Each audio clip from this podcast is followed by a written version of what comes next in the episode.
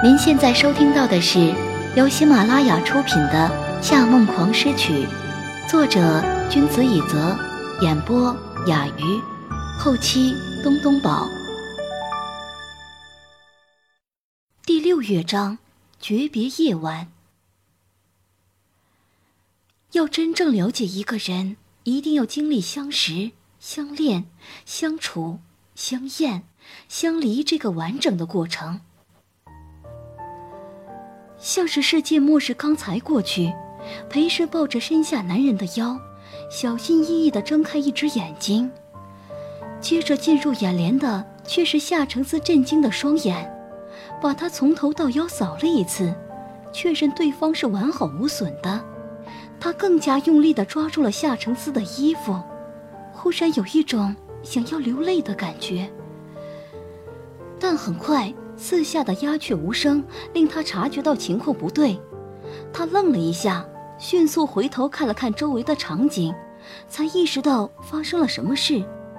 不管是他们手里的水晶高脚杯，还是价值连城的古董陶瓷瓶，都已经摔得粉身碎骨。孙春光因为学过剑道，很轻松地避开了那个陶瓷瓶，旁边的人都目瞪口呆地看着他们。他则是为了推开夏承思，自己也跟着跌倒了。最糟糕的是，刚才因为太害怕他会受伤，他竟死死地抱着他的腰，到现在自己也依然压在他的身上。这简直是他做过最敏锐也是最傻的事。吓，吓我一跳！他尴尬地撑着地面站起来，拍了拍长裙。夏承思也跟着站起来，为他踢开了前面的一些酒杯碎片。小心，别踩到！哇，真是吓死人了！夏承义非常识趣的出来活跃气氛。刚才我还以为我哥会死掉呢，裴师，真是谢谢你了。因为他的这句话，其他人也开始拍胸脯，表示松了一口气。呃，没事。裴时摇摇头，挤出人群，想要到没有人的地方去静一静。可是路过森春光身边的时候，他听见他低低的喊了一声：“小诗。”仿佛早就预料到他不会回答，看见他没有一点反应，森春光也没有再强留。他垂下眼帘。嘴角荡起一抹苦涩的笑容。其实，他怎么会意识不到这段时间他对他态度的改变？虽然他越来越听从自己的话，心里的距离却离自己越来越远。他无数次扪心自问：如果不是因为自己的黑道背景，如果不是因为夏承思有女朋友，他还会选择自己吗？从来找不到答案，亦或说，他从来不想知道答案。只是，躲避问题的答案是没有用的，因为现实总有一天会说出来。就是刚才那一瞬间，在他与夏承思之间，他已经做出了选择。孙川光微笑着吩咐周围的人去整理那些地上的碎片，看上去。好像安然无恙，但总是会扯一扯雪白的衬衫领口，心里很痛，因为是心脏里面的位置，就算去揉，也不会有任何缓解。可是，孙川光闭上眼，忍着心痛，在心中默默告诉自己：即便只是占领一个空壳，也好过失去它。夏承思站在阳台上，一直吹着夜晚的凉风。宴会厅里的气氛又恢复到了之前的热闹气氛，清朗的笑声传了出来。看着阳台外面的夜景，那一片被亿万暗金光点照亮的黑色城市，他在其中找到了无数挂了他们集团姓氏的大厦。过去的数年中。许多人做梦都不敢想的事，他都像教孩子玩积木一样简单轻松地做到了。可是，一般人可以轻松得到的东西，他却只能眼睁睁的看着别人将他夺走。夏承思将双手撑在石拱扶手上，抬头看了看仿佛进了露水的星空。宴会厅里灯光温暖明亮，令阳台上这狭窄的空间变得有些冷寂。夏先生，刚才小诗真是给你添加麻烦了。听见这个声音，夏承思转过身去，静静地看着站在阶梯上的森川光。森川光拿着外套走下来，把它搭在石柱上。其实，小诗对你一直感到很愧疚。为什么？你知道为什么盛夏集团那么多的商业机密都形同虚设吗？就连你们去欧洲竞拍的时间、地点。都会被人家在第一时间抢了。夏承思沉默地看着他，双目变得更加深邃了一些。哼，都是小诗告诉我的。森川光浅浅笑了一下。我安排他到盛夏去工作，他负责把你所有的行程、合同、计划、一切工作事项都告诉莫瑞。夏承思错愕地看着他。已经完全说不出话来。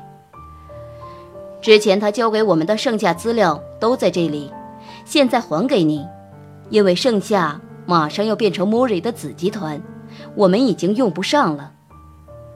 他把一个厚厚的文件袋递给夏承思。他总告诉我，他觉得对不起你。不管怎么说，希望你不要和他计较，毕竟他很天真。只会听自己男人的话。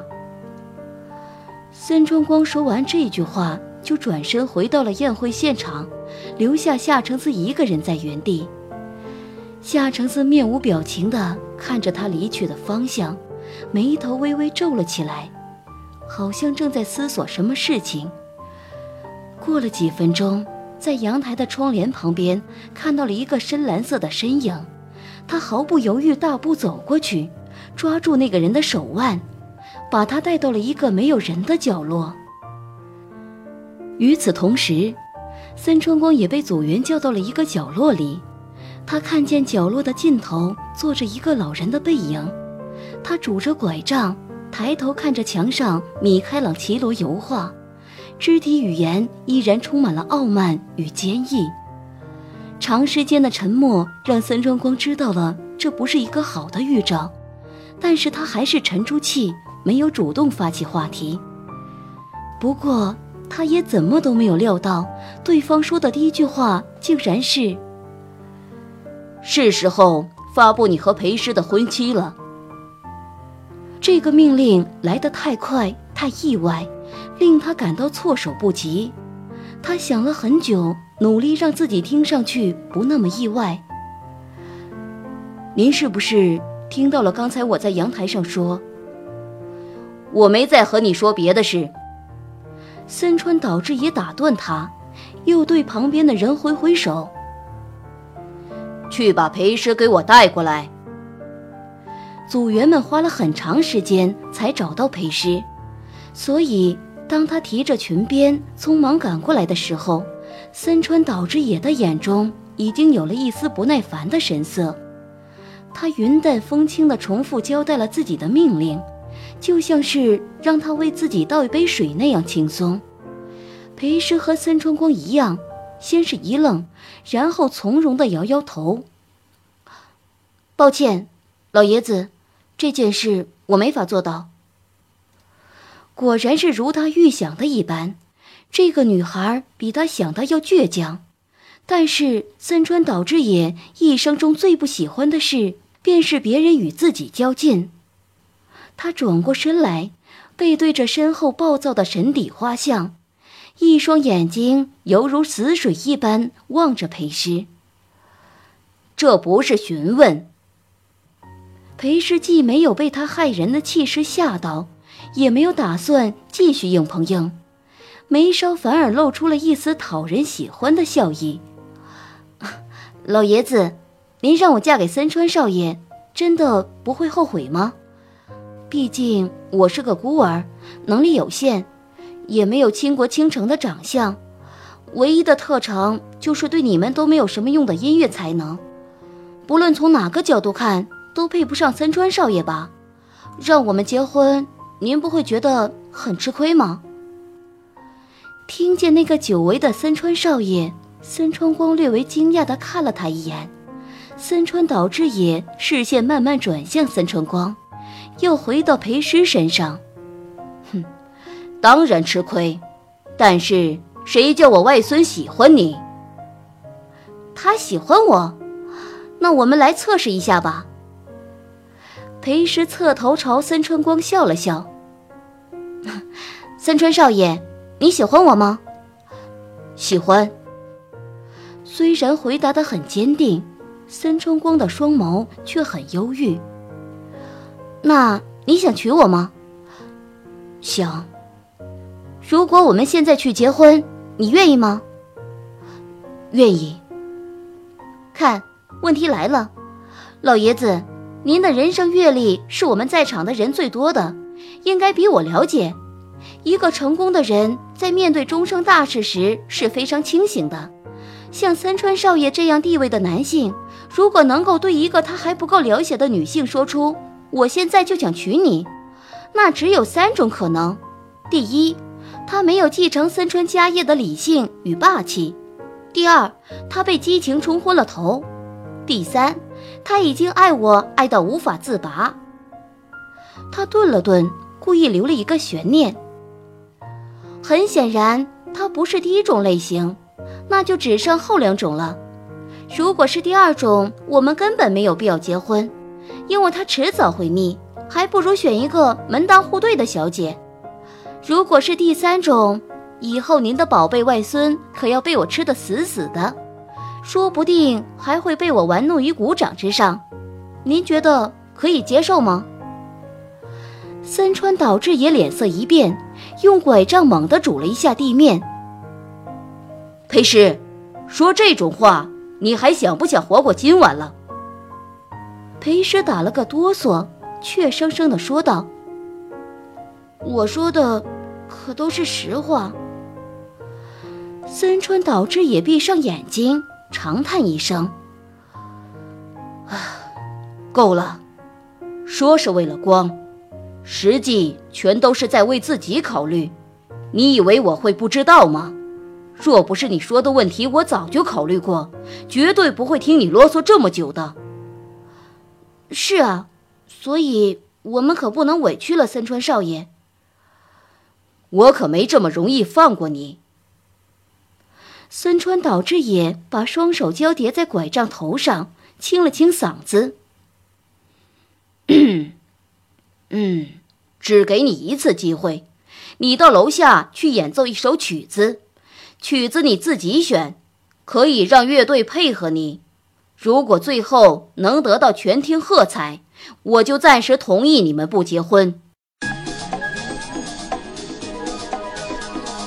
您正在收听的是由喜马拉雅独家发布的《夏梦狂诗曲》。只要得到喝彩就好了。一般在这种场合，只要事先让大家知道他是在为群众表演，即便效果平平，人们出于礼貌也是会鼓掌的。而对于他这种程度的演奏者而言，得到喝彩更是易如反掌。老爷子到底在想什么？十分钟后，森川岛之野让两个组员把他送到了乐队处。一个组员接到了他的指令，双手捧着一个打开的小提琴盒子递上来。裴师从里面拿出小提琴，装好肩托，试拉了几个单音和双音，确认音色还不错。此时，宴会厅里的宾客们已经渐渐停下交流，朝他的方向看去。裴师考虑了片刻，选了一首很符合这个夜晚的协奏曲。莫扎特的 D 大调第四小提琴协奏曲，这首曲子难度不高，但很动听，而且对伴奏要求不高，比较适合临场发挥。他让身后的小型乐团配合自己，从一弦开始演奏这首曲子。他深吸了一口气，令清澈的音乐化作魔法之泉，从指尖流淌出来。所有人都不由自主站直了身子，看向台上的演奏者。从前他很少演奏这种匀速又不考虑技巧的曲子。夏承思靠在阳台的门上，听见他的琴声，几乎没能认出这是裴师拉的曲子。这首曲子的高音是如此轻快，是鸟儿的低鸣抖落了玫瑰树上的花瓣，一道颤音的地方，又是溪水在回旋的清风中摇摆着身体。当身后的伴奏整齐轻盈的齐奏重复的旋律，它的主旋律却是变化多端，同时带着骑士一般尊贵严肃的风度。若说心灵像一座陈旧的楼房，被时光的蜘蛛网覆上了深灰，那这首曲子就是那双穿过云和火跳跃的手，轻轻将它扫回了原有的模样。这首曲子是一阵风，开拓了聆听者未曾看过的疆土。这首曲子的演奏者深蓝长裙，曳地摇摆，他把一整片大海穿在了身上。可是就在裴时拉一个跳音的时候，他听见琴里面传来轻轻的咔嚓声，紧接着一弦变作被拉断的弹簧，一下子弹了起来。打到他的脸上，没有经过任何缓冲，他的左脸眉骨到脸颊上出现了一道五公分的血痕，这条血痕覆盖了他的眼皮。他紧紧地闭着左眼，赶紧换到 A 弦的五把位，以保持刚才的高音不被中断。但是刚一换回一把位，A 弦也被崩断了。这回他闪了一下。但琴弦还是在他的脖子上也留下了血痕。如果你搞砸了，我会立刻宣布你和光的婚期。这是他演奏之前森川岛之野最后说的话。这个晚上，裴时已经是第二次听见周围人的低呼声。非常不幸的是，每次产生意外事件的主角都是自己。在场有的女生胆子很小，已经不由自主地捂着左脸，害怕的整张脸都皱了起来。夏承思也难得被这个场面镇住了，他连放下酒杯的时间都没有，就朝裴师的方向走来。裴师却递了他一个眼神，示意他不要靠近。从刚才他就留意到琴弦断裂时发出的声响，源自琴头到琴枕之间。所以琴弦肯定也是从那个位置开始断开的。A 弦和 E 弦都断了以后，身后的乐团演奏者也由于受惊过度停止了演奏。在短短不到一秒的时间里，裴师赶紧把手指换到 G 弦的高把位，临场发挥，补充了两个上挑弓，以覆盖住断弦的噪音。但是音却不准了。是啊。刚才那两根弦断掉的时候，拉动了所有琴轴，把所有的音都带跑了。所幸这两个跳音是一样的，旁人并听不出来他音不准。他一边把弓子朝低把位靠近，继续着跳弓，一边用左手去调琴，竟令所有跳音听起来都是同一个音。可是音还没有调好，这一弦竟也断了。现在只剩下了一个低弦，如果这一根再断掉，这场表演就算玩完了。他的背上渗出了冷汗，却也突然想明白了这个弦断掉的规律：琴弦动了手脚的地方就是最上端琴轴下面，而且这四根弦都无法承受空弦和一根手指的张力。前面的 A 弦就是在他拉一把位闭音的时候断的，也就是说。他最少要同时保留两根手指在最后一根弦上，这已经是超高难度的挑战了。更糟糕的是，他还不能调琴。不过理清思路以后，他已经冷静了很多。刚才那首莫扎特的曲子，他本来是演奏在一个清灵优雅的地方，但因为后面几个跳弓已经迫不得已把曲子推到了一个小高潮，他回到第一弦，用两根手指压住琴弦，继续演奏着跳弓，重新摸索音准。经过三四个重复的跳音后，他的弓子抬到高空，静止了一两秒，忽然三根手指压在弦上，拉出一段长长的颤音，然后他的手指中了斜板，在那单一的琴弦上演奏出一段凌乱而有节奏感的旋律。在那一根早就跑了音的单弦上，他如此轻松地用左手拨弦，三指颤音。永远保持着两只手指的把位切换。如果不去看他，没有人会认为他手里拿的不是完好无损的百万名琴。他早就忘记自己脸上有伤，也早就忘记了周围还有这么多人都在看。拉到一个停顿的时候，他用不大不小的声音说道：“跟上来。”人们反应过来，这句话是说给身后乐团听的。伴奏者们面面相觑，点点头，鼓足了勇气，尝试全新事物般开始为裴师伴奏。然后，裴师先后演奏了萨拉萨蒂的《流浪者之歌》，贝多芬 D 大调小提琴协奏曲，托塞里小夜曲的一些片段。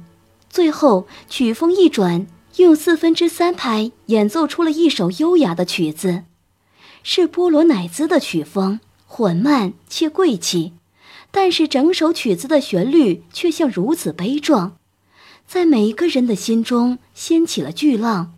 这是密集的敲打着心房，不管是夜晚的风、狂躁的雨，都无法阻止的深海巨浪。